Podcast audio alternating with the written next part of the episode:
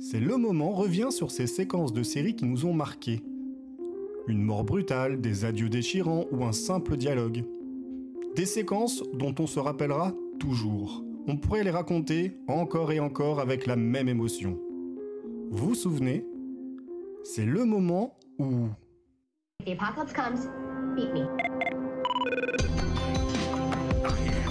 The danger. You have to go back, Wade. Winter is coming. Ce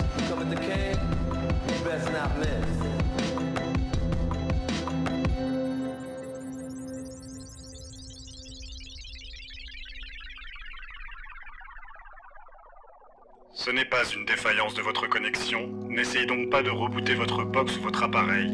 Nous maîtrisons à présent toute transmission. Nous contrôlons le débit et la latence.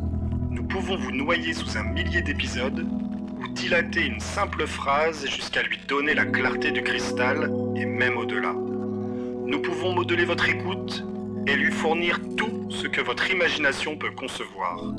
Pendant ces prochaines minutes, nous contrôlerons tout ce que vous allez entendre. Nous partagerons les angoisses et les mystères qui gisent dans les plus profonds abysses, au-delà du réel. Pardonnez cette introduction un peu dramatique, mais étant donné qu'on va parler générique, il était difficile de résister à un tel exercice. Au-delà du réel a eu plusieurs vies, mais ce générique est resté le même, et quel générique Une petite merveille qui avait l'art de vous plonger dans l'ambiance. Un générique c'est une porte d'entrée qui va révéler l'identité de la série.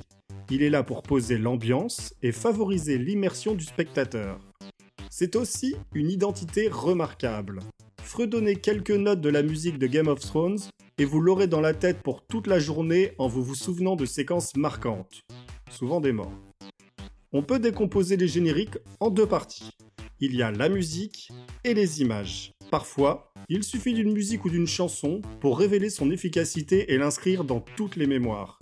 Si je vous dis I'll be there for you, vous savez de quoi je parle. Si je vous chante, non, je chanterai pas, mais l'évocation de Starsky et Hutch, Highway Police d'État ou Amicalement Vôtre suffisent à rappeler qu'une bonne musique est imparable pour inscrire la série dans l'inconscient collectif.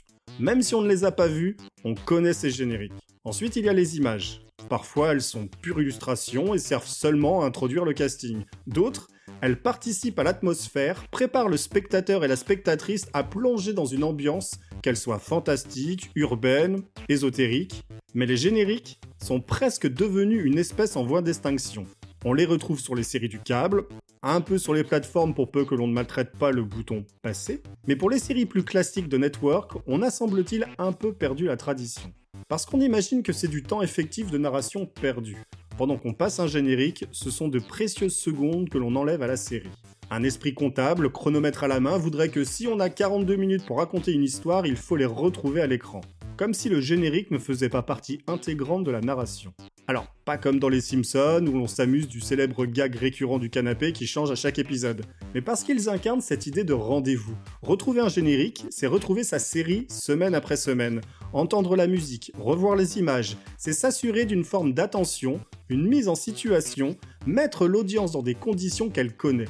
C'est rassurant. Et ça finit par établir une sorte de connexion émotionnelle avec le temps s'établit un lien, forme de contrat tacite, davantage basé sur l'affectif que sur quelques attentes pragmatiques évidemment.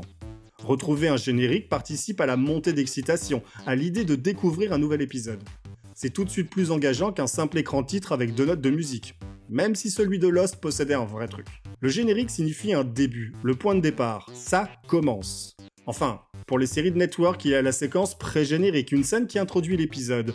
Le meurtre pour les séries policières, le monstre ou l'événement extraordinaire pour les séries fantastiques, le malade des séries médicales, l'affaire pour les séries judiciaires, bref, vous avez saisi l'idée. Et une bonne séquence pré-générique peut faire beaucoup pour un épisode, autant qu'un bon générique qui suit. Comme avec ce moment d'X-Files.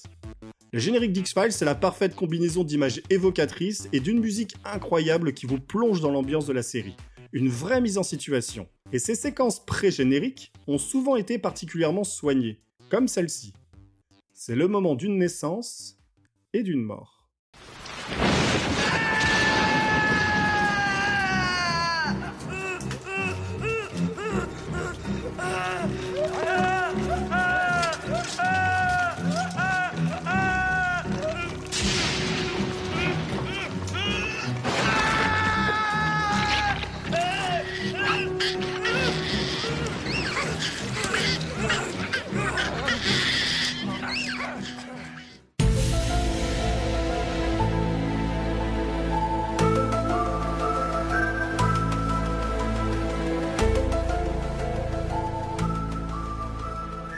Saison 4, épisode 2. Une saison d'X-Files commence toujours en deux temps. Il y a le ou les épisodes qui résout le cliffhanger précédent, et le premier l'honneur, épisode indépendant de la continuité conspirationniste de la série. C'est le cas avec cet épisode intitulé La meute en français. Si un premier épisode doit donner le ton de la série, ce dernier annonce une saison particulièrement sombre et horrifique. Et quand on a vu la saison 4, ce n'est pas tout à fait mensonger, même si la série n'ira jamais aussi loin dans l'horreur. C'est bien simple, mentionner cette séquence à une personne qui l'a déjà vue, c'est l'assurance de poils qui se dresse et d'une forme de dégoût immédiat tellement c'est glauque, à l'image de l'épisode.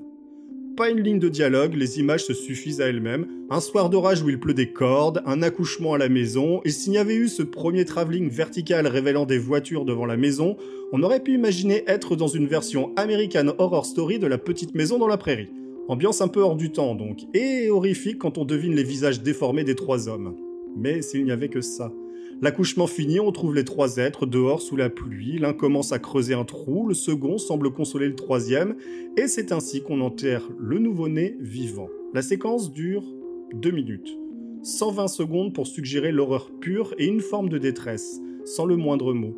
On parle souvent de la série comme d'un art du dialogue, de l'expression, et pourtant ici le verbe est superflu. L'horreur n'a pas besoin de mots, tout peut passer par l'image. C'est l'association parfaite entre les auteurs James Wong et Glenn Morgan et le réalisateur Kim Manners. Les moyens sont pourtant simples, hein. une ambiance de film d'horreur avec cette image très sombre qui se dévoile uniquement au rythme des éclairs. On mise sur le contraste éphémère, cette forme de suggestion qui emprunte son esthétique à l'expressionnisme qui a fait les grandes heures de la Hammer et dont l'héritage perdure encore aujourd'hui. C'est malin, car finalement, l'horreur a quelque chose d'à la fois subjectif, on ne voit pas grand-chose, et en même temps ça suffit à être suffisamment évocatif pour nous plonger dans un pur sentiment d'effroi. Il faut rappeler que l'on est sur un network, Fox, et qu'on ne peut pas faire tout ce que l'on veut. Ça veut dire éviter d'être trop graphique, trop gore, trop... trop. Mais ces contraintes participent à l'efficacité d'une telle séquence. Ils auraient pu être plus facilement dégueulasses, mais est-ce que ça aurait réellement servi la scène? Sans vouloir relancer le vieux débat entre tout montrer ou suggérer, car finalement, tout dépend des intentions derrière l'œuvre et les faire rechercher chez l'audience, pas sûr que la scène aurait eu le même impact avec une position plus frontale quant à l'horreur soulignée. La séquence est d'une violence inouïe sur un network, et jamais la série, pourtant pas avare en moment choc, n'ira aussi loin dans le glauque. La meute fait partie de ces épisodes qui marquent. Pas besoin de l'avoir vu 100 fois pour s'en souvenir distinctement. Le malaise, l'effroi, si on se souvient pas forcément de tous les détails, impossible d'oublier les sensations en la découvrant. Et qui voudrait se souvenir de tous les détails? Cet accouchement horrible, ce fœtus qu'on enterre vivant, cet ensemble qui respire la dégénérescence. Pas vraiment la scène qu'on aime se passer en boucle. Enfin, je sais pas pour vous, mais moi, non. Mais on le célèbre dans cet épisode car de tels moments sont rares à la télévision. Bien sûr, on a vu des choses horribles sur les écrans depuis. Hannibal s'est montré particulièrement inspiré pour esthétiser l'horreur allant toujours plus loin, repoussant les limites sur un network. On pourrait citer aussi Criminal Minds, autre bon élève à l'école du mauvais goût, et avant elle, il y a eu Millennium, une autre série de Frank Carter, créateur d'X-Files, et sur laquelle James Wong et Glenn Morgan ont œuvré. On en reparlera. La meute est ce genre d'épisode à vous faire détester l'orage, à vous rendre phobique des accouchements. Voir ces trois silhouettes se découper dans l'obscurité au fil des éclairs va probablement vous hanter encore longtemps, car dans l'horreur pure et inimaginable existe aussi cette détresse dont on ne sait s'il faut la ressentir ou pas. L'inconfort, le malaise, l'effroi, c'est le moment où l'horreur s'invite sur nos écrans.